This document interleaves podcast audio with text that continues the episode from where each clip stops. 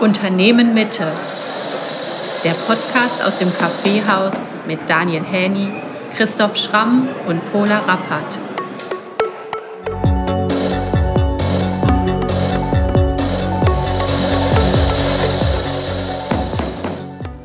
Herzlich willkommen, liebes Publikum, zu einem weiteren Termin von UM Politik Talks hier im Unternehmen Mitte. Schön, dass Sie so zahlreich erschienen sind. Ich hoffe, alle haben irgendwie einen Platz gefunden. Ähm, ich möchte zu Anfang erstmal Merit Rieger begrüßen. Schön, dass du wieder dabei bist. Und natürlich ein ganz warmes Willkommen an unseren Gast heute, Herrn Philipp Blom. Schön, dass Sie hier sind. Ja, guten Abend.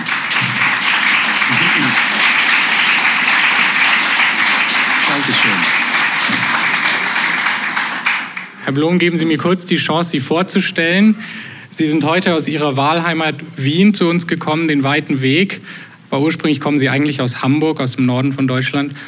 Und Sie haben in Oxford und Wien Philosophie, Geschichte und Judaistik studiert und arbeiten heute hauptsächlich als Publizist und Autor. In Ihren Büchern behandeln Sie die Ideengeschichte der Aufklärung und des Humanismus und die wichtigen Denker darin. Und in den letzten Jahren haben Sie sich vermehrt auch zu den aktuellen Herausforderungen unserer Zeit geäußert. Ähm, ihre Bücher sind Bestseller und eines davon ist gerade eben erschienen, Die Unterwerfung, Anfang und Ende der menschlichen Herrschaft über die Natur. Diese Veranstaltung heute hier soll keine klassische Buchbesprechung werden. Vielmehr wollen wir Sie zu der zentralen These in diesem Buch oder der Idee befragen, die darin behandelt wird, nämlich der Idee, dass der Mensch irgendwann auf die Idee gekommen ist, dass er ein Wesen sei, was außerhalb der Natur steht und dass er das Recht hat, mit allen ihm zur Verfügung stehenden Mitteln die Natur fügig zu machen, sie zu beherrschen und sie auch auszubeuten. Wir haben diesen Wunsch, mit Ihnen über diesen, dieses Thema zu sprechen, ja auch in dem Titel der heutigen Veranstaltung zum Ausdruck gebracht. Macht euch die Erde untertan, allerdings mit einem Fragezeichen am Ende. Und ähm, wir haben ja das Glück, dass äh, sehr viele kritische BeobachterInnen hier täglich ein- und ausgehen. Und eine Person, ich hoffe, sie ist heute hier und gibt sich später noch zu erkennen, hat es sich nicht nehmen lassen, eine kleine, aber sehr entscheidende Änderung in dem Titel vorzunehmen, auf einem Plakat, was unten eben hing. Ich teile das mal kurz hoch. Ich weiß nicht, ob man es gut sieht. Aber die entscheidende Änderung ist, dass aus dem Die, das Die ist durchgestrichen und wurde durch ein Der ersetzt. Und das ändert natürlich die Bedeutung des Titels um 180 Grad. Es ist nicht mehr macht euch die Erde untertan, sondern macht euch der Erde untertan. Herr Blom, wenn Sie das jetzt sehen und das Spannungsverhältnis, was sich durch den offiziellen Titel und den kreativ korrigierten Titel ergibt, hat die Person die entscheidende Geste und Bewegung im Mensch-Natur-Verhältnis verstanden, um die es Ihnen geht? Oh, das ist eine gute Frage. Also erstmal hallo und wie wunderbar zu sehen, dass Sie alle ähm, nicht auf dem Weihnachtsmarkt sind und Glühwein trinken, sondern sich das hier antun. Ähm, ja, ich glaube schon, das ist, äh, das ist was Spannendes. Worum es mir ging in diesem Buch ist eigentlich, es ist die Biografie einer Idee. Von, und wie eine orthodoxe Biografie von der Geburt über die Karriere bis zum Tod. Ähm, auch Ideen haben ein Leben und ich habe mich eben der Idee eingenommen. Und was ich spannend finde, es ist eine Idee, die wir eigentlich gar nicht mehr seltsam finden. Weil wir so sehr damit aufgewachsen sind, so, wir, so sehr hinein rationalisiert sind, dass wir natürlich davon sprechen, von der wissenschaftlichen Naturbeherrschung. Und uns nicht wundern, dass das etwas Seltsames ist. Und was ich in diesem Buch ein bisschen klar machen wollte und auch sozusagen anatomisch verstehen wollte, alle Kulturen, die wir kennen, fast alle, gehen davon aus, dass wir Teil eines Systems sind. Nun kennen wir längst nicht alle Kulturen, das ist richtig. Die allerwenigsten Kulturen wurden schriftlich fixiert, bevor sie äh, verschwunden sind. Ähm, zum Teil auch zerstört wurden. Aber wir, kennen, wir, können nicht, wir können eigentlich nur was sagen über Kulturen, die über längere Zeit schon schriftlich fixiert wurden. Ähm, aber da können wir sehen, dass eigentlich alle Kulturen davon ausgehen, wir sind Teil eines Kreislaufs und müssen uns, das ist nicht immer schön. Es gibt Kulturen, die sagen, wir sind im Krieg dagegen. Es gibt Kulturen, die sagen, das ist übermächtig und wir müssen uns dem beugen. Aber wie auch immer, Animisten, also Menschen, die an viele Götter oder Dämonen oder Geister glauben, gehen immer davon aus, meine Interessen sind nur ein Interesse in einem großen Konzert von Interessen. Das heißt, wenn ich in See steche, muss ich Poseidon was opfern, weil ich auf sein Territorium mich bewege. Und da werde ich unsicher. Wenn ich ein Feld be be äh, bestellen will, muss ich ein Ritual machen, damit die Geister dort befriedet werden. Das heißt, ich sehe, ich bin immer in einem Geben und Nehmen von Prozessen. Und dann kommt die Bibel oder eigentlich schon vorher die Mesopotamier, aber darauf wollen wir vielleicht heute Abend nicht zu so sehr eingehen. Das können Sie alles nachlesen im Buch. Und die sagt, da sagt Gott eben zu Adam und Eva, macht durch die Erde untertan. Und damit, das ist so eine Art mythologische Atombombe. Denn das ist, heißt, diese Erde, die vorher etwas war, mit der ich verhandeln musste, mit der ich mich verstehen musste, die wurde auf einmal totes Territorium. Und ganz klassisch patriarchalisch ich kann sie durchdringen, ich kann sie pflügen, ich kann sie besitzen, ich kann sie kaufen, ich kann sie verkaufen. Sie hat keine Agency mehr, sie ist rein passiv geworden. Und das ist erstmal eine Revolution. Und das ist spannend. Und eigentlich hat nur eine Kultur diese seltsame Idee gehabt. Sie wird dann durch die Christianisierung Europas weggenommen aus Westasien und wird zu einer europäischen Idee. Durch die Kolonialisierung und den Imperialismus wird sie zu einer globalen Idee. Im Zuge der Aufklärung, und das ist ganz wichtig für mich, wird diese religiöse Idee säkularisiert. Sie bleibt aber eine religiöse Idee. Und das ist ein Gedanke, der mir wahnsinnig wichtig ist, weil ich glaube, und das versuche ich in diesem Buch zu zeigen, die Aufklärung operiert mit ganz vielen religiösen, theologischen Ideen, die aber nicht mehr theologisch aussehen, weil sie jetzt in säkularem Vokabular ausge, äh, äh, äh, formuliert sind. Und das ist mir ganz wichtig, weil ich glaube, wir gehen immer noch mit diesen theologischen Ideen um, zum Beispiel der Fortschritt. Wir wissen alle, wir sind in Gesellschaften, es geht aufwärts, die Technologien werden besser, unsere Prozesse werden besser, es gibt Fortschritt. Das ist die christliche Heilsgeschichte. In der Geschichte, wie sie Menschen passiert, gibt es manchmal Fortschritt und manchmal wieder Rückschritt. Werden Dinge gebaut und Dinge wieder zerstört. Im Moment sind wir dabei, die größten Fortschritte der letzten 200 Jahre wieder zu vernichten und wieder eher in die Richtung Steinzeit zu gehen. Aber das heißt also, Fortschritt ist eine religiöse Idee. Sie schreiben hier dazu einmal in Ihrem Buch, dass die Kritik am äh, Kapitalismus mittlerweile beinahe wie Blasphemie ist. Also wie die Kritik an der Religion früher, heutzutage die Kritik am Kapitalismus ähm, gar nicht mehr möglich ist. Äh, Sie stehen dazu? Ähm, es ist möglich. Wir können lustig den Kapitalismus kritisieren und das ist auch was Wichtiges. Ich bin kein totaler Antikapitalist. Ich glaube, also zum Beispiel Märkte haben wichtige Funktionen, weil sie Menschen dazu bringen können, miteinander zu handeln, die eigentlich nichts miteinander zu tun hätten. Das ist mir wichtig, weil es gibt so viele Utopien, die davon ausgehen, dass wir alle nettere Menschen werden. Dass wir alle gut werden, dass wir alle Einsicht haben, dass wir alle solidarisch sein wollen. Erstrebenswert. Schon, aber wenn wir darauf warten, dann können wir lange warten. Und dann ist es für die Klimakatastrophe wahrscheinlich zu spät. Wir müssen Modelle finden, wie wir antagonistisch vorwärts kommen. Auch wenn nicht alle wollen, auch wenn es unterschiedliche Interessen gibt. Darin sind Märkte ganz gut. Denn ähm, wir haben kurz vorher dran gespro darüber gesprochen, wenn wir auf einem Markt uns treffen, dann wollen Sie an mir Geld verdienen und ich an Ihnen. Aber dadurch, dass wir einen Vertrag machen, finden wir was Gemeinsames, was trotzdem positiv und konstruktiv ist. Ich glaube, der Trick kommt dann, wenn man wie wir es in der Zeit nach 1989 gelernt haben, denkt, Märkte sind, und hier ist übrigens eine seltsame Doppelbewegung, wir reden heute, dass, der, dass Menschen sich als außerhalb der Natur stehend wahrnehmen. Wir haben auch Märkte dann so konstruiert, dass sie außerhalb unserer Gesellschaften stehen. Und das heißt, dass die Märkte, die wollen, dass wir dies und jenes tun, dann müssen wir Geld drucken oder Leute entlassen oder Steuern erhöhen, weil die Märkte das wollen. Als wären diese Märkte völlig losgelöst von unseren Gesellschaften. es hat noch nie einen freien Markt gegeben und es wird auch nie einen freien Markt geben, denn Märkte können nur dann stattfinden, wenn wir diesen Vertrag machen. Und Sie haben mir einen Sack Mehl aufgekauft, abgekauft. Ich habe aber einen Sack Mehl und eine Kalaschnikow, dann habe ich dann Ihr Geld, meinen Sack Mehl und die Kalaschnikow.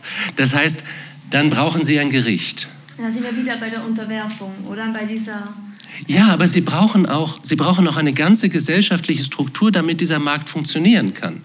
Sie brauchen Gerichte, Sie brauchen eine Polizei, Sie brauchen Gesetze, Sie brauchen Straßen, Sie brauchen Menschen, die lesen und schreiben und rechnen können, die müssen auf Schulen gewesen sein. Das heißt, dieser Markt kann überhaupt nur stattfinden, weil er bereits Teil einer Gesellschaft ist. Wenn er das ist, dann finde ich sinnvoll, dass wir sagen, nutzen wir die Dynamik dieser Märkte, weil die nämlich wirklich was Tolles ist, aber nutzen wir sie für die Ziele unserer Gesellschaft, weil Märkte nämlich eigentlich andere Ziele haben. Also zum Beispiel, wie können wir Märkte in der Klimakatastrophe ver verwenden? Wir könnten eine echte CO2-Steuer einziehen, eine wirtschaftliche CO2-Steuer dann würden Märkte darauf reagieren und es würden ganz neue Technologien kommen, die viel weniger CO2 ausstoßen und es würden neue Prozesse entstehen. Darin sind Märkte gut. Aber man muss ihnen Orientierung geben. Aber ich glaube nicht, dass Märkte an sich böse sind, weil ich glaube, wir wollen in pluralistischen Gesellschaften leben. Wir wollen in komplexen Gesellschaften leben. Wir sind stolz darauf, dass Menschen unterschiedliche Religionen haben und unterschiedliche politische Orientierungen. Das geht aber nur, wenn wir Mechanismen haben, wo wir das aushandeln können. Mich würde jetzt sehr interessieren, was Sie dazu sagen, dass wir in der, in der Schweiz hatten wir ähm, erst gerade die Abstimmung über eine CO2-Steuer. Die wurde dann abgelehnt vom Stimmvolk. Wir hatten jetzt auch äh, letzten Sonntag die Abstimmung zu Basel 2030, wo wir ähm, auch abgelehnt haben und das Jahr 37 als Netto-Null-Ziel für den Kanton Basel-Stadt angenommen haben. Was sagen Sie dann zu, diesem, äh, zu dieser Divergenz zwischen der Tatsache, dass die Klimakrise passiert und dem, was die Menschen daraus machen, wenn ihnen diese Lösung, die Sie jetzt auch schon angesprochen haben, mit einer CO2-Steuer vorgelegt wird? Das Problem ist ja nicht, dass wir die Lösungen nicht haben. Wir haben die Lösungen für die meisten dieser Probleme technische Lösungen. Und unsere Leben würden sich nicht so katastrophal ändern. Ähm, sie würden sich in einigem ändern, aber sie würden sich nicht grundlegend ändern. Das Problem ist, dass wir den Willen nicht haben, diese Lösungen umzusetzen. Und das ist klar, wenn man hier in Basel ist. Es ist ja sehr schön hier. Alles funktioniert super, die Leute sind reich. Und ja, die Winter sind wärmer, aber wen stört das? Das heißt, für die meisten Menschen ist dies keine existenzielle Krise. Und da, wo die Menschen die existenzielle Krise spüren, da sehen sie andere Kräfte am Werk, also die Explosion von Energiepreisen zum Beispiel. Aber ich meine, die, die Situation ist ganz einfach, wir im reichen Westen sind die Menschen mit dem größten Handlungsspielraum.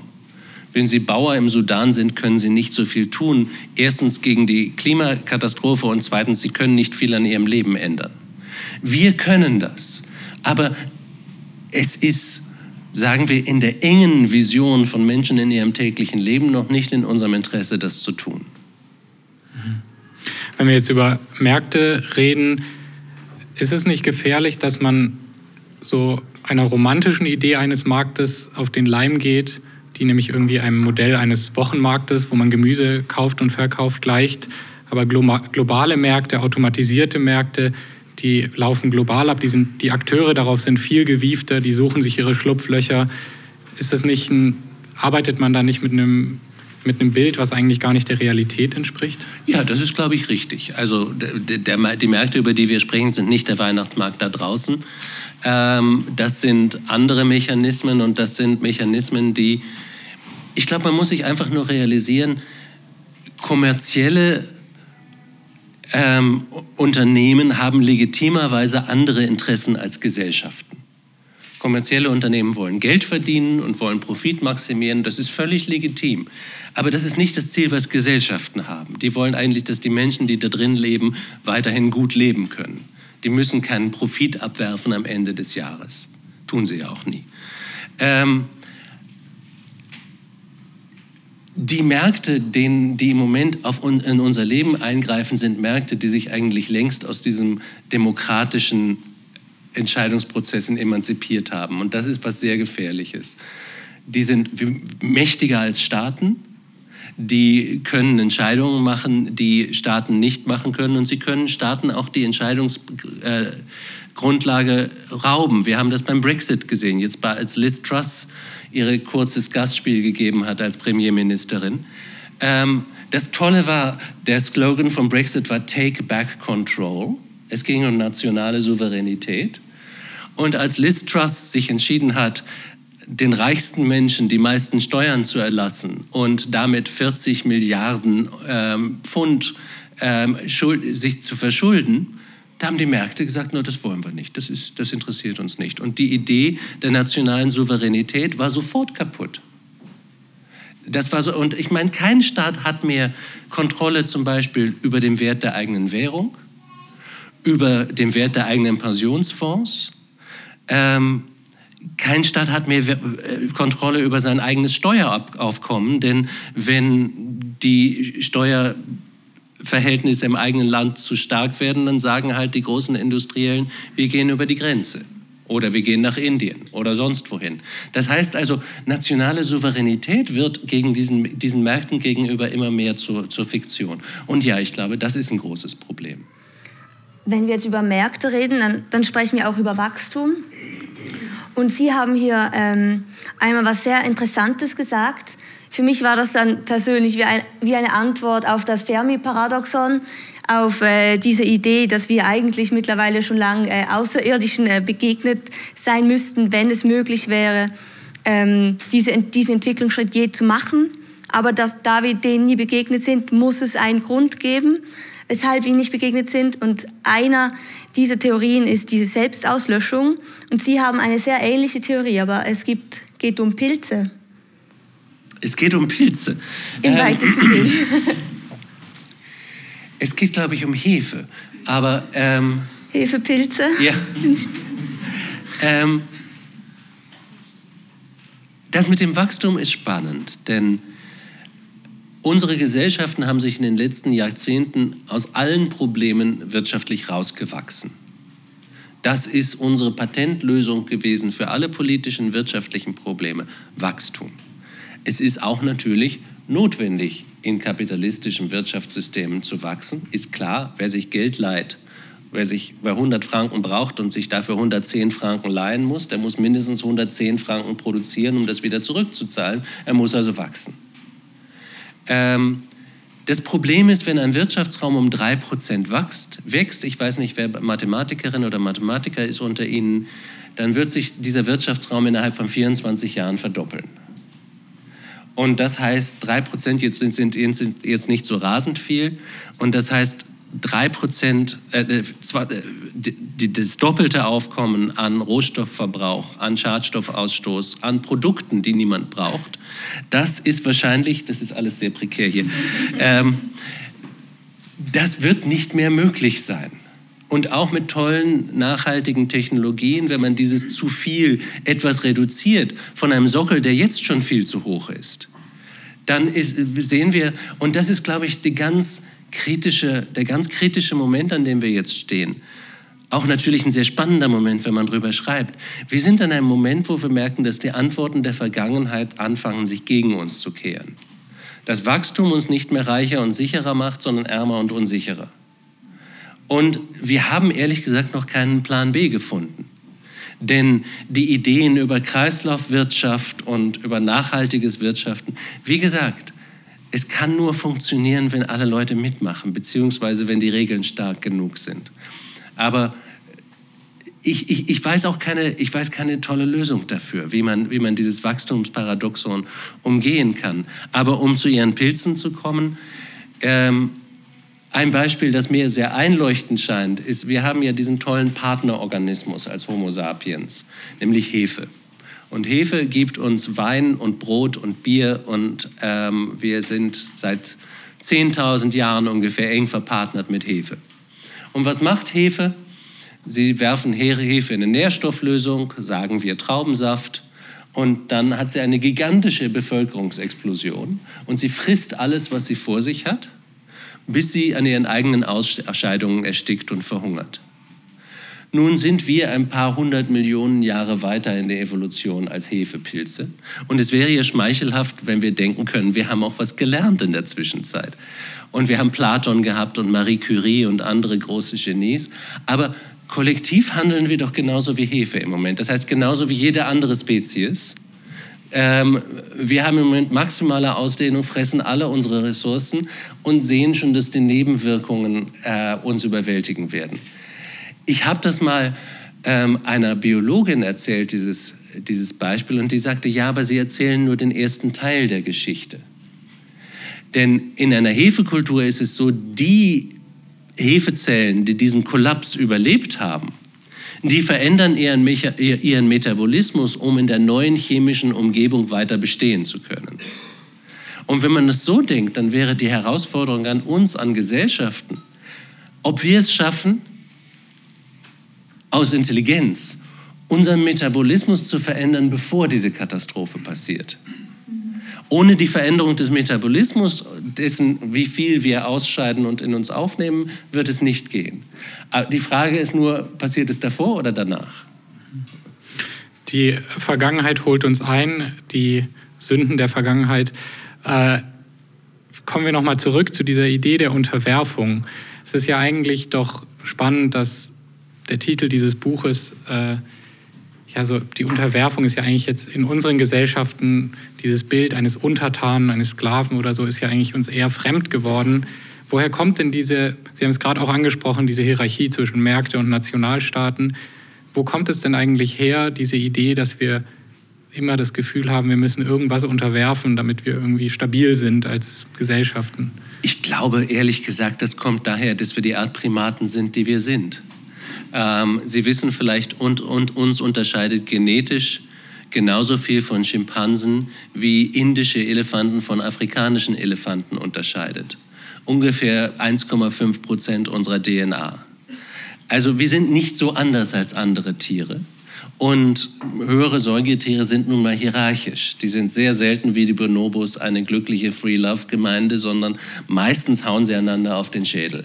Und dazu scheinen wir leider auch zu gehören.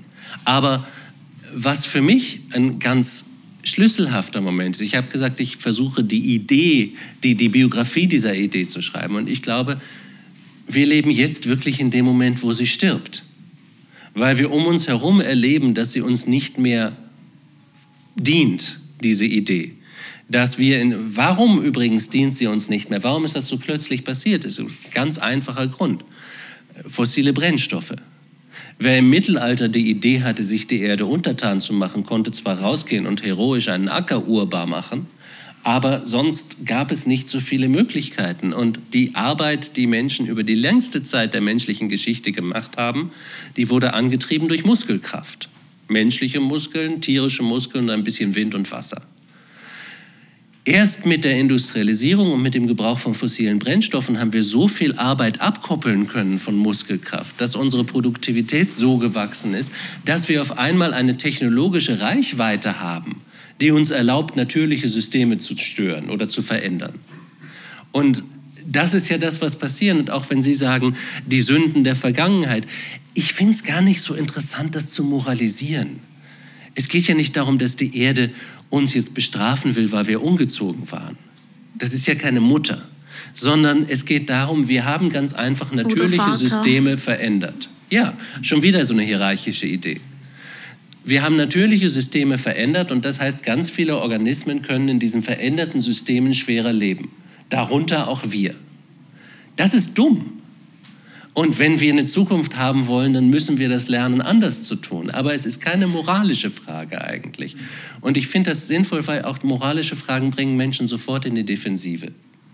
Und es ist auch als Diskussionsstrategie gar nicht so sinnvoll. Man muss das nicht moralisch diskutieren. Man kann einfach sagen, es geht hier um Physik. Also Sie sind gegen Flugscham oder ähm, ähm, den, den Antrieb, Menschen möglichst vegan zu essen oder diese Dinge? Wissen Sie, ja, das ist immer die Gretchenfrage. Aber also ich esse nicht vegan, aber ich esse viel weniger Fleisch, als ich das früher tat. Ich bin hier heute her geflogen ähm, und ich werde werd auch mit gutem Gewissen wieder zurückfliegen. Und ich glaube, das ist was ganz Wichtiges, denn wir haben jetzt alle Flugscham gelernt. Und Fliegen ist verantwortlich für ungefähr 2% des globalen CO2-Ausstoßes. Ich arbeite viel und gern zusammen mit Fridays-Aktivisten und helfe denen, wenn es geht, aber die hauen alle ihre Sachen auf soziale Medien. Auch 2% des globalen CO2-Ausstoßes. Denn all die Bilder, die wir da machen, die werden auf Servern in Kirgisistan oder sowas bewahrt, die mit Braunkohle befeuert werden, was so ungefähr das Schmutzigste ist. Ähm, Streaming, nochmal 2%. Ähm, das heißt also, wir haben uns auch ein bisschen durch diese Debatte von einer Industrie so auf ein Fetischsubjekt ähm, festnageln lassen. Und verstehen Sie mich nicht falsch. Wir sollten zu kurze Flüge verbieten. Wir sollten, wir sollten Kerosin vernünftig besteuern. Wir sollten Flüge teuer genug machen, damit sie äh, auch ähm, Offsetting machen können. Aber dass wir uns alle jetzt selbst professionalisieren, finde ich nicht sinnvoll. Ich glaube, das würde uns nicht helfen. Ich glaube, wir müssen uns viel mehr schauen, dass wir uns nicht dazu überzeugen lassen, übrigens auch von der, von der fossilen Brennstoffindustrie, über unsere persönlichen Sachen neurotisch zu werden der, der Carbon Footprint, der Carbon-Fußabdruck, der ist erfunden worden von BP, von British Petroleum. Weil sie uns dann toll drauf, wir, wir sind dann so beschäftigt damit, uns selbst zu maßregeln, dass wir gar nicht mehr die großen Systeme im Blick haben. Aber die großen Systeme sind die Landwirtschaft mit 40 Prozent Ausstoß. Da könnte man viel tun. Die Bauwirtschaft mit genauso viel Ausstoß. Wenn man aufhören würde, mit Beton zu bauen, wäre das ein gigantischer Fortschritt. Vielleicht ist der dritte Roschturm ja dann aus Bambus. ähm, aber es gibt ja die großen Hebel. Aber lassen wir uns nicht für blöd verkaufen, indem wir fetischistisch draufschauen. Schauen Sie, wenn, wenn alle in diesem Raum und ehrlich gesagt alle in Europa morgen vegan würden und nie wieder ein Flugzeug betreten, hätten wir nichts Bemerkenswertes gegen die Klimakatastrophe getan. Wir hätten das Richtige getan und es ist nie falsch, das Richtige zu tun. Aber die Zukunft der Klimakatastrophe spielt in Asien. Wir können asiatischen Ländern dabei unterstützen, zum Beispiel Indien, dass sie gar nicht erst eine Carbonphase haben müssen, dass wenn da eine indische Mittelklasse kommt, dass das gleich mit erneuerbaren Energien möglich ist, deren Energie zu schaffen. Das wäre eine Hilfe gegen die Klimakrise. Das heißt zum Beispiel, die relevanten Technologien patentfrei ins Internet zu stellen, in den Global Commons, sodass auch arme Länder das nutzen könnten. Ja, das wäre sinnvoll. Das wäre eine Maßnahme, die hilft persönlich nicht mehr zu fliegen und sich dann tugendhaft zu fühlen, weil man ja nicht mehr Teil des Problem ist, Problems ist, hilft einem selber, aber eigentlich der großen Situation sehr wenig. Und ich glaube, es ist wichtig, dass wir im Auge behalten, wo die echten großen Hebel liegen. Es ist wirklich sehr erfrischend, konkrete Ideen ähm, zu hören und wirklich auch ähm, jemanden zu treffen, der, der tatsächlich ähm, die, das große Gesamtbild der, der Klimakrise äh, eben nicht diese, diese mit Flugscham zu argumentieren und auf die, die, die individuelle CO2-Output ähm, hinzuweisen. Was wir aber hier auch noch angesprochen haben, eben mit dem Veganismus, ist ja auch ein Teil davon das Tierleid. Und gerade in Ihrem Buch haben Sie eine sehr spannende Stelle dazu. Also mir ist die sehr geblieben mit dem äh, Monsieur Kratz. Monsieur Kratz, ähm, das ist der Hund von äh, René Descartes. Ähm, und die verbringen relativ äh, viel Zeit. Also sie, er schläft äh, im gleichen Zimmer. Und dennoch, wenn man ähm, ihn gefragt hat, hat er gesagt, dass der Hund keine Gefühle hat, dass er ähm, nicht zu dieser Art ähm, von Empfindung fähig ist. Und das ist eigentlich ein, ein, ein, ein sehr spannendes Denken, dass ich das Gefühl habe, dass wir das teilweise immer noch haben, ja, wenn wir uns ich mein, das, mit den Tieren anschauen. Um das, um das ganz kurz eine theoretische Ebene höher zu nehmen, wenn man einmal sagt, macht euch die Erde untertan, das ist das Prinzip unserer Moral und unserer Weltsicht, dann wird natürlich die Frage, was ist Erde? Was ist eigentlich die Erde? Und in der christlichen Theologie war das dann sehr schnell erstmal alles, was irdisch an mir ist, das heißt meine Lust, meine Instinkte, meine Gefühle, sind nicht rein, deswegen muss ich sie unterdrücken und kontrollieren. Weil die irdisch sind, weil die irgendwie kreatürlich sind und nicht meiner reinen Seele entsprechen. Ich verbreite hier nicht meine Meinung, sondern die vieler Theologen. Ähm, aber dann ist natürlich die Frage, was ist sonst noch irdisch? Und dann sieht man, aha, Menschen mit dunklerer Hautfarbe sind offensichtlich der Natur näher als wir Weißen. Frauen, die menstruieren und gebären, sind offensichtlich irdischer als Männer. Und auf einmal kriegen wir eine wunderbare Machtstruktur, die sich daraus bildet. Und ähm, in der Aufklärung war das genau die Frage, ähm, was ist Erde? Und wie gesagt, die Aufklärung hat viele theologische Debatten eigentlich nur säkularisiert. Und das tut René Descartes da, weil er ähm, ich will sie jetzt nicht mit Fachausdrücken flachlegen, aber vielleicht ähm, interessiert es ja, also äh, Descartes geht, geht davon aus, die Natur, also alles, was Materie ist, das ist ausgedehnte Materie. Die hat eine Form, die kann man anfassen, das nennt sich auf Lateinisch res extensa. Aber die res extensa, die ausgedehnte Materie, die erklärt nicht, warum wir Seelen haben und warum es Engel gibt und warum es Gott geben kann. Das ist die Res cogitans, die denkende Materie. Die hat keine Ausdehnung, sondern sie besteht nur als Qualität. Und Descartes hat mit vielen Theologen gemeinsam gesagt, nur Menschen haben Anteil an dieser göttlichen Res cogitans und der restliche Natur ist Res extensa. Die will nichts, die kann nichts, die hat keine Gefühle, die hat kein Bewusstsein. Und ich finde es faszinierend, dass Descartes einen Hund hatte, den er offensichtlich sehr geliebt hat. Denn wenn Sie ein Tier haben, dann sehen Sie, das hat eine Persönlichkeit, das hat Erinnerungen, das hat Gefühle, das hat manchmal gute Laune und manchmal nicht. Das kann lügen und Sie täuschen. Das kann alle möglichen Dinge tun, die zeigen, es lebt offensichtlich in einem komplizierten und komplexen moralischen Universum, wie wir. Ich hatte mal einen Hund, der, der lügen konnte. Ähm, ähm das müssen Sie vielleicht kurz erläutern. Naja, es, ist, es, es war faszinierend, es war sehr lustig, aber auch wirklich faszinierend. Und es passt zu Descartes. Ähm, das waren Cocker Spaniel, die haben so diese großen Ohren und gelegentlich diesen Madonnenblick. Ähm, und ich, dieser Hund wusste, er durfte nichts von draußen mit reinnehmen und drinnen essen. Knochen, Stock oder sonst was. Und wenn man mit ihm rausging und er hatte was, dann ging er bis an die Haustür, legte das da ab und trottete rein. Aber manchmal hatte er keine Lust dazu. Und dann kam man durchs Haus und hörte irgendwo so ein verdächtiges Knopsgeräusch. Und man ging dann in den Raum, wo das Geräusch herkam, und da saß der Hund dann und machte. Und hatte das alles im Maul. Das ist lustig, aber jetzt überlegen Sie sich, was das bedeutet. Das bedeutet erstmal, dieser Hund weiß, es gibt moralische Gesetze, denen muss ich folgen, sonst geht was schief. Ich will denen aber nicht folgen. Mein Wille widersetzt sich diesen moralischen Gesetzen und jetzt muss ich einen heimlichen Weg finden, wie ich das tun kann. Und wenn ich das alles im Maul habe, dann sehe ich nicht so aus, als würde ich das fressen. Das nennt man auch philosophisch eine Theory of Mind. Und das hat der Hund alles. Das heißt, natürlich leben Tiere in moralisch komplexen Universen. Und natürlich ist es eine Monstrosität der Aufklärung zu beschließen. Descartes hat an Vivisektionen von, einem, von, von Hunden teilgenommen und das klopfende Hundeherz des lebenden Tieres in seiner Hand gehabt, voller Interesse, weil Tiere ja nichts fühlen können. Aber er hatte selbst einen Hund, zu dem er sehr gut war. Diese kognitive Dissonanz, diese Tatsache, dass man zwei völlig einander widersprechende Ideen gemeinsam im Kopf hält, das ist für mich besonders wichtig geworden, wenn ich sozusagen die Kultur des unsere Kultur angesehen habe, denn alle Gesellschaften sind systematisch gewaltsam. Alle Gesellschaften üben systematische, systemische Gewalt aus. Über andere Menschen oder auch über ihre eigenen Menschen.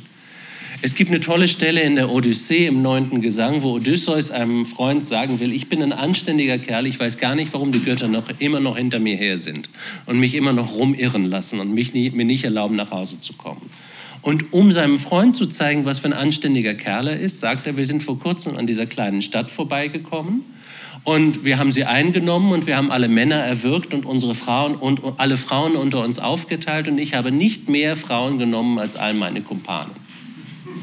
Das ist für Odysseus die Idee, ein anständiger Kerl zu sein. Aber es zeigt, auch in einer solchen Gesellschaft war Gewalt an sich kein Problem. Wenn ich der Sieger war, durfte ich sie ausüben. Nicht exzessiv, das war damals schon ein Problem. Darüber haben Philosophen geschrieben, was exzessive Gewalt ist. Aber Gewalt an sich ist kein Problem. Wenn ich verliere, muss ich es erleiden. Das war offensichtlich der Wille der Götter. Aber dann versuchen Sie das mal zu machen. Dieselbe gewaltsame Praxis im Namen eines liebenden und allbarmherzigen Gottes. Und das ist das Problem der christlichen Gesellschaften, besonders in den Religionskriegen, wo Christen Christen einander die Kehle durchschneiden, im Namen eines liebenden und barmherzigen Gottes. Wie geht das? Ganz einfach, indem man in dieser Gesellschaft eine ganz dicke Schicht erfindet von Theologen, Philosophen, Schriftstellern, Erklärern, Künstlern, Propagandisten, die einem das immer wieder gerade biegen, diese völlige Unmöglichkeit, im Namen eines liebenden Gottes systematisch gewaltsam zu sein. Und ich glaube, das ist sehr, sehr stark unsere Gesellschaften. Aber nur noch kurz, um diesen Gedanken zu Ende zu bringen ich glaube, es passiert im Moment was, was sehr Seltsames und was sehr Spannendes. Wie gesagt, ich glaube, die Idee der Erdbeherrschung stirbt im Moment in unseren Tagen. Wir können sie in ihrem Todeskampf beobachten. Und dann ist natürlich die Frage, was kommt danach? Und ich glaube, das ist die große Frage wirklich heute. Wir haben eigentlich keine Geschichte, um das zu ersetzen. Aber was passiert? Das sieht man erstmal in, den Naturwissenschaften. Und das ist eine wirkliche, eigentlich eine kognitive Revolution. Und man sieht es auch in, in all dem, was in der Klimadebatte passiert, um jetzt einen wirklich missverständlichen Begriff zu gebrauchen, den können Sie mir gleich über den Kopf hauen. Es ist eine Art neuer Animismus. Womit ich nicht meine, dass wir jetzt den schönen Basler Dom in einen Tempel des Zeus umwandeln sollten, sondern die Menschen in animistischen Zusammenhängen haben gewusst, dass sie mit jeder Aktion auf das Territorium von jemand anderem treten. Dass die Natur ein Geflecht von Interessen und Machtbeziehungen ist, mit denen man sich arrangieren muss. Das lernen wir auch gerade als Gesellschaften. Wir lernen, wir stehen nicht außerhalb der Natur. In der im wissenschaftlichen Denken des 20. Jahrhunderts ist es so, dass wenn Sie eine Fabrik gründen wollen, eine Firma gründen wollen, dann geht es um Rohstoffe und Transportwege und Maschinen und Produktionsprozesse und Logistik und Administration und Marketing. Es geht nie darum, ob Sie sauberes Wasser oder saubere Luft haben. Das sind Externalitäten, die sind nicht wichtig, weil menschliche Aktivitäten irgendwie außerhalb natürlicher Zusammenhänge stehen. Das ist immer da. Die Natur ist immer da. Und wir lernen gerade, dass das nicht so ist. Wir lernen, dass wir systemische Wesen sind, die nur innerhalb dieser Systeme funktionieren können. Bruno Latour, der vor zwei Monaten gestorben ist, leider ähm, ein sehr aufregender Denker, finde ich. Der hat dafür ein wunderbares Bild gefunden. Und ich finde, ich bin immer ein Fan, in diesem Buch gibt es einige Bildbeschreibungen und Bilder, weil ich bin immer ein Fan davon, durch Bilder zu denken. Gerade wenn man über Dinge nachdenkt, die man noch nicht kennt, dann ist es wahnsinnig hilfreich, das sich zu verbildlichen. Und Latour hat davon gesprochen, wir sollten eigentlich aufhören davon zu reden, dass wir auf der Erde leben. Erstmal ein sinnloser Gedanke, wo sollen wir denn sonst leben?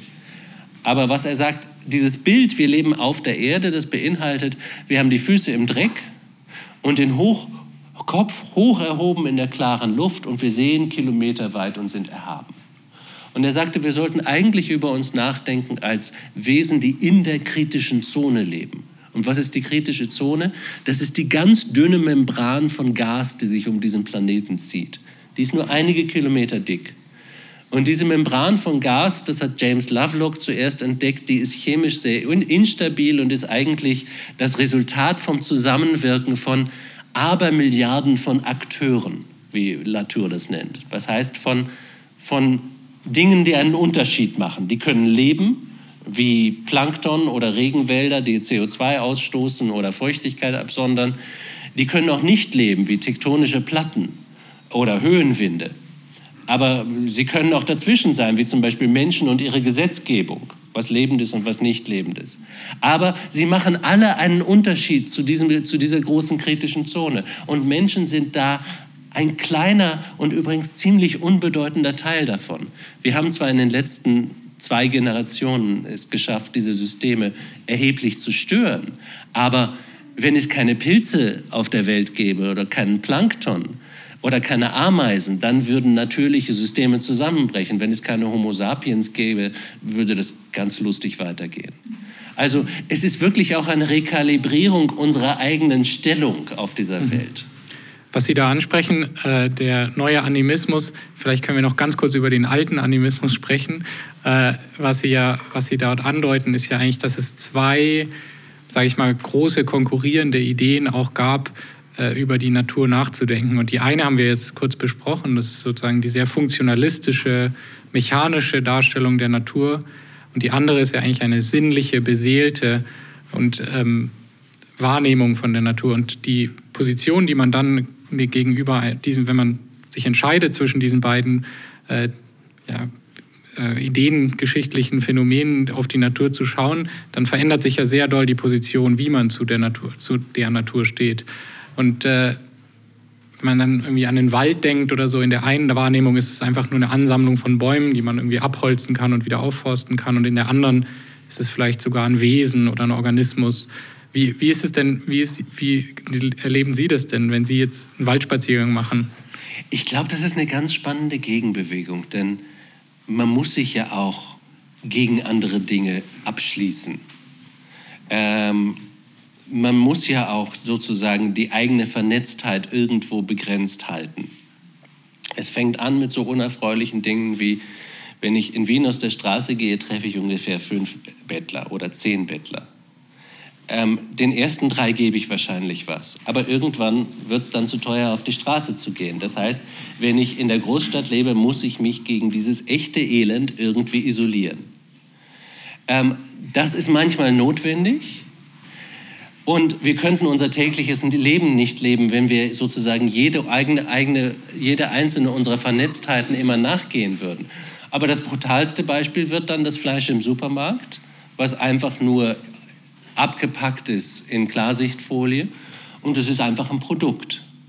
Dass dahinter ein lebendes, fühlendes Tier steht, das, das sehen wir nicht mehr, das nehmen wir nicht mehr zur Kenntnis.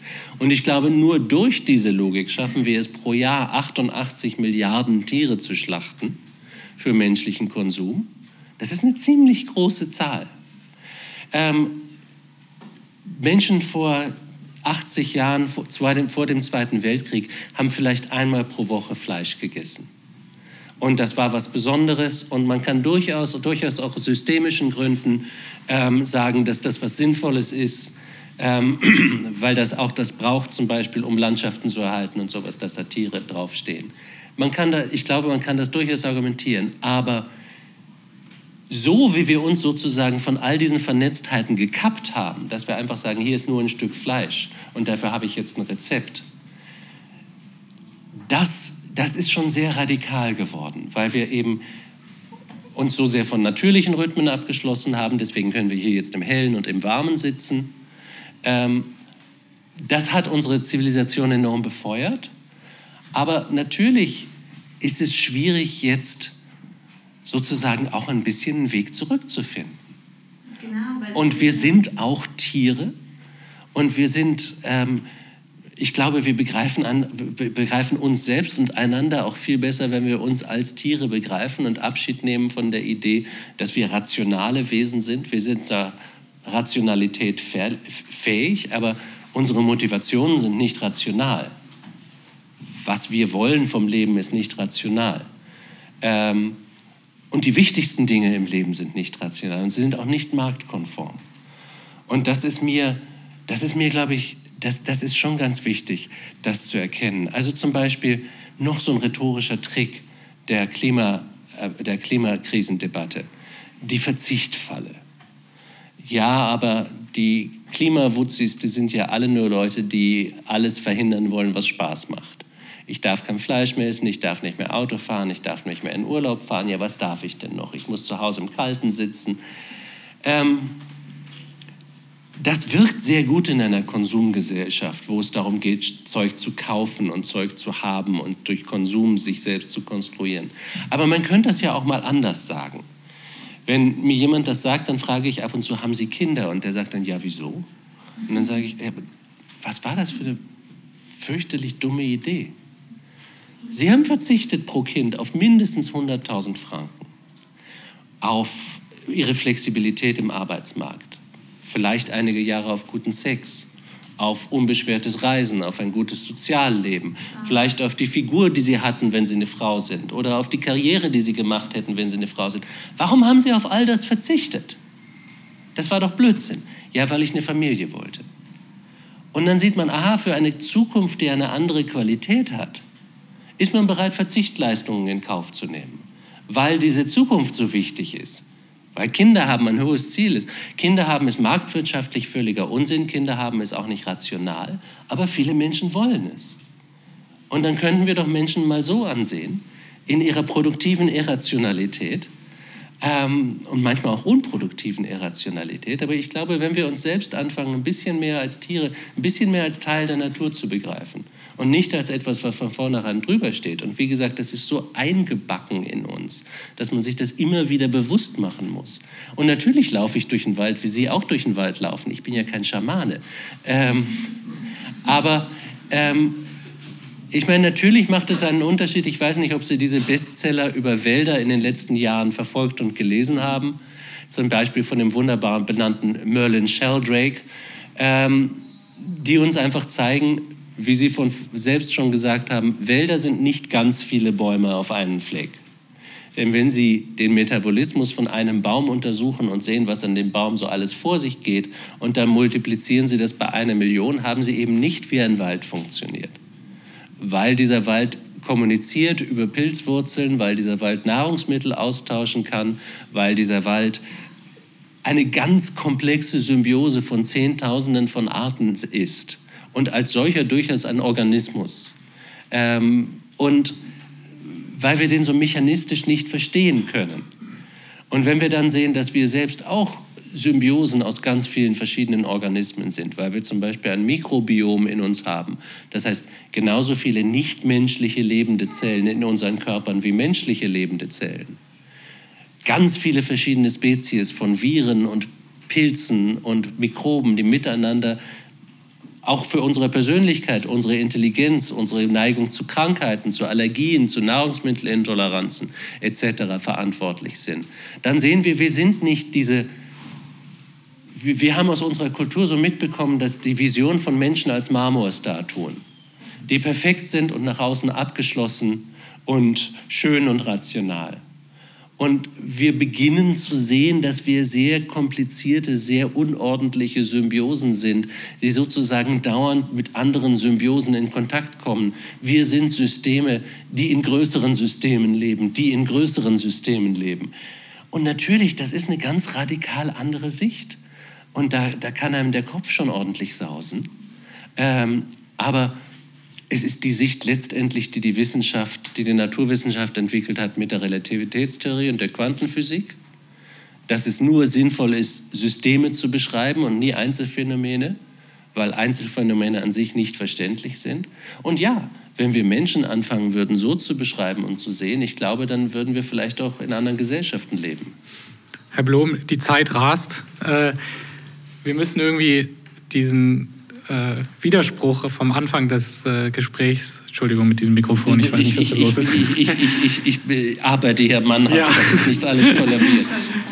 ähm, ja, wir haben diese zwei Bilder. Entweder die Welt macht sich uns untertan oder wir machen uns der Welt untertan. Es gibt ja noch eine sozusagen eine Synthese und das wäre irgendwie ein, eine Begegnung auf Augenhöhe oder irgendwie sowas in die Richtung.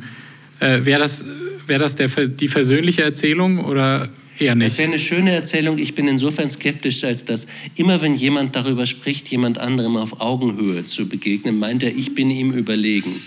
Ähm, äh, das, sagt immer, das sagt immer ein Chef zu einer Angestellten. Wir sprechen jetzt mal auf Augenhöhe. Nie andersrum. Und dann kommt es zu einem sogenannten Meinungsaustausch. Das heißt, die Angestellte kommt ins Büro des Chefs und kommt mit der Meinung des Chefs wieder raus. Ähm, Ich glaube, uns würde, wir sind eine ganz erstaunliche Tierart.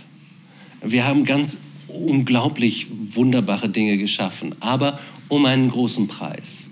Um den Preis von viel Gewalt und, und, und jetzt in den letzten 60 Jahren auch wirklich buchstäblich alle Fortschritte, die wir erreicht haben, und wenn Sie Steven Pinker lesen, sind die gigantisch, haben wir erreicht um den Preis des Untergrabens unserer Lebensvoraussetzungen. Und damit wird dieser ganze Fortschritt sehr wackelig. Ähm, Sollen wir uns der Erde untertan machen? Ich glaube ehrlich gesagt nicht. Wir sind, erstens ist es schon wieder ein hierarchischer Gedanke und zweitens, wir sind einfach ein Organismus in diesem unendlich komplexen System von Systemen, das wir die Erde nennen. Ähm, wir haben uns bis jetzt als, als Homo sapiens unglaublich selbst überschätzt, weil wir glaubten tatsächlich die Möglichkeit zu haben, diese Natur zu unterwerfen.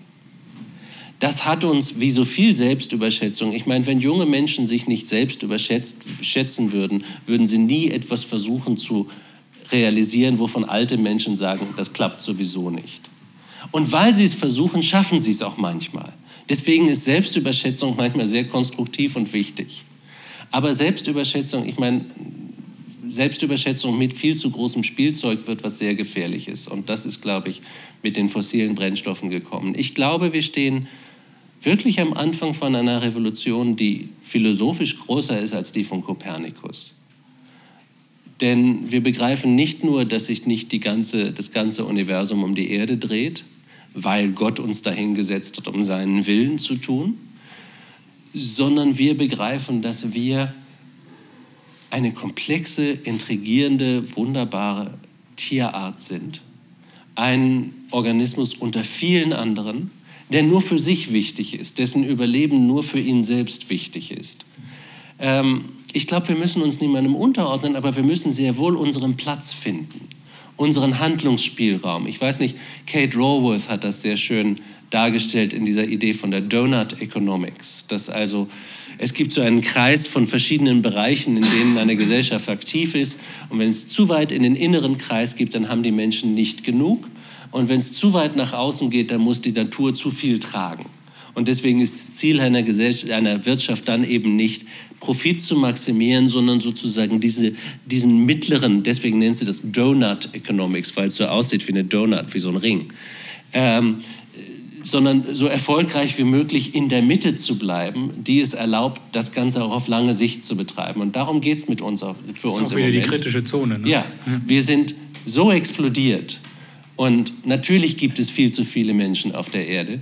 Das ist aber ehrlich gesagt immer für mich das uninteressanteste Problem, denn wer, wer ist jetzt als erster zu viel? Mit wem fangen wir an?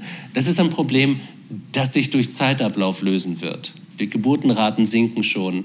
Ähm, aber das Problem unserer Einstellung zur Natur und damit natürlich auch von unserer Einstellung zu uns selbst, wer wir gegenüber dieser Natur sind.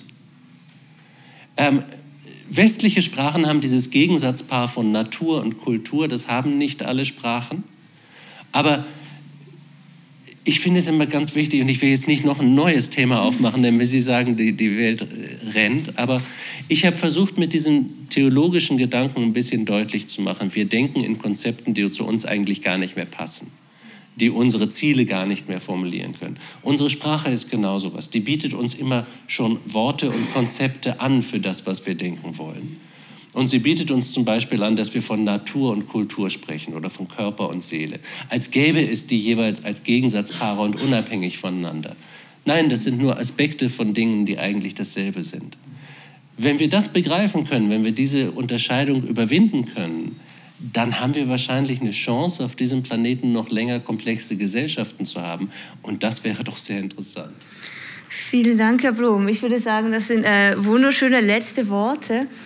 Wir ähm, fragen hier im Rahmen von diesen politischen Talks den Gast, die Gästin immer am Schluss eine letzte Frage, nämlich was sie mit 10 Millionen Schweizer Franken machen würden. Denn das ist äh, der, der, die Kosten des Hauses, mit dem man damals äh, das Unternehmen Mitte gegründet hat. Und deshalb, Herr Blum, was würden Sie mit 10 Millionen Schweizer Franken anfangen? Okay, also erstmal habe ich den unerständlich anständigen Luxus, dass ich sagen könnte, wenn ich morgen im Lotto gewinne, würde ich nichts anderes tun beruflich. Ähm, mir macht das wirklich Spaß, was ich tue. Und ähm, es wäre schön, wenn ich mit meinen Büchern mir ein bisschen mehr Zeit lassen könnte. Oder wenn, aber ich würde weiterschreiben. Aber nein, was ich zum Beispiel, äh, wonach ich im Moment echt suche, ich finde es toll, an solchen Abenden zu sprechen. Und ich finde es toll, dass Sie hierher kommen, mir zuzuhören. Ich weiß nicht, wie viele Leute hier im Raum sind, die nicht auf der Uni waren, die eine Berufsschule gemacht haben, die ähm, nicht sozusagen zur akademischen Mittelklasse gehören. Ich glaube, wir müssen die Debatte um das Klima über die akademische Mittelklasse hinaustragen. Fridays for Future ist ein klassisches Beispiel von Kindern aus der akademischen Mittelklasse, die auf die Straße gehen. Da sind wenige Berufsschüler oder Realschüler dabei. Wenn ich 10 Millionen Euro oder Franken hätte, dann würde ich wahrscheinlich ähm, versuchen, ein Heer von Moderatoren auszubilden, die in Sportvereine gehen und in freiwillige Feuerwehren und in Berufsschulen und in andere Orte, wo der meiste Teil der Bevölkerung sich tummelt und die einfach Fakten präsentieren. Nicht sagen, ihr müsst so leben oder ihr müsst so leben und dieses böse und dieses schlecht, sondern einfach, wie funktioniert das eigentlich mit dem Klimawandel und was ist, was ist unsere Rolle darin? Denn ich glaube, viele Menschen begreifen das nicht. Ähm, es wird auf sehr wenigen Schulen unterrichtet. Es ist auch ein Thema, was viele Leute jetzt nicht so antönt, dass sie jetzt unbedingt darüber stundenlang YouTube-Videos sehen wollen.